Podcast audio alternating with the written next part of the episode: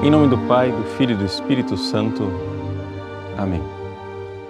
Meus queridos irmãos e irmãs, celebramos hoje a memória de Santa Isabel da Hungria, uma santa extraordinária que viveu apenas 24 anos neste mundo, mas que seus atos divinos fizeram com que a sua fama, a devoção a ela, fosse tão é, popularmente é, conhecida que ela foi canonizada apenas quatro anos após a sua morte. Quem foi essa mulher extraordinária? Bom, em primeiríssimo lugar, ela era de família nobre e, como era costume na época, já foi prometida em casamento com quatro anos de idade. Foi para a corte onde estaria o seu futuro marido e ali ela foi educada. Durante o período em que eh, ela estava sendo educada e o marido preparado para eh, tomar o governo, aconteceu, no entanto, que o sogro, ou seja, o pai do seu marido, morreu. E ele já não, é, o filho ainda não tinham se casado, ele ainda não tinha idade para governar. Quem assumiu o governo então foi a mãe, a futura sogra de Isabel. E a futura sogra de Isabel não gostava dos seus atos de piedade. Por quê? Porque ela passava longas noites em oração, fazia jejuns, ajudava os pobres eh, de forma assim muito eh, generosa e a sogra né, começou, a futura sogra começou a falar mal de Isabel e criar todo um complô na corte para que os dois não se casassem. No entanto, eh, Luís, futuro marido de Isabel, a amava enormemente. E ele, com muita é, consciência do dom precioso que era a sua futura esposa, um dia, diante de uma montanha, apresentou né, aos nobres circunstantes aquela montanha e disse: Se vocês me dessem uma montanha de ouro como esta, eu não a aceitaria em troca de Isabel. Tal é o amor que eu tenho por ela. Então, o amor que Luís tinha por Isabel era enorme, os dois se casaram, eh, se casaram e Isabel tinha somente 14 anos e ele 20 quando se casaram. Mas o casamento, embora muito feliz, foi um casamento curto.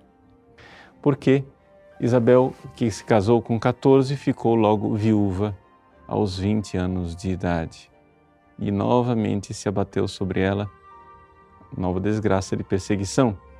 O seu cunhado, ao invés de reconhecer o seu filho como o sucessor, é, condenou Isabel a uma espécie de exílio e ela foi embora com os seus filhos. É, despropriada dos seus bens, dos títulos, de tudo. E ali ela fez a sua purificação final, né? mostrando o seu despojamento, o seu desapego, a sua confiança em Deus. E ali seus filhos é, foram cuidados por ela como suas joias preciosas. No entanto, ela vivia numa verdadeira pobreza num verdadeiro despojamento. Até que finalmente ela foi restituída junto com seus filhos, né, num, num ato é, final da bondade e da misericórdia divina, mas a saúde de Isabel já estava prejudicada e ela morre aos tão somente 24 anos de idade. É uma vida extraordinária de uma mulher que fez obras de caridades tremendas, agraciadas por Deus, famosa a cena de Isabel que ia levar comida para os pobres no seu avental. O marido vê aquilo e descobre que dentro do avental estão lá rosas. É, a famosa cena de que ela recebeu em casa um leproso e cuidava daquele leproso no leito dela e do seu marido como o Cristo.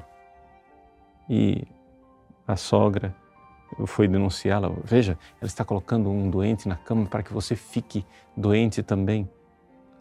E diante dos olhos do marido, o leproso se transforma no Cristo glorioso que os abençoa e o marido compreende perfeitamente que aquela mulher não é uma mulher qualquer, que ele está casado com uma grande santa, verdadeiramente. Eis aí esta santa, Santa Isabel, modelo de cristã que persevera, apesar das perseguições, apesar de um mundo de nobreza e de riqueza e fausto que não compreende o seu amor a Cristo, o seu amor aos pobres e a sua devoção. Que Santa Isabel reze e interceda por nós no céu. Deus abençoe você. Em nome do Pai, e do Filho e do Espírito Santo. Amém.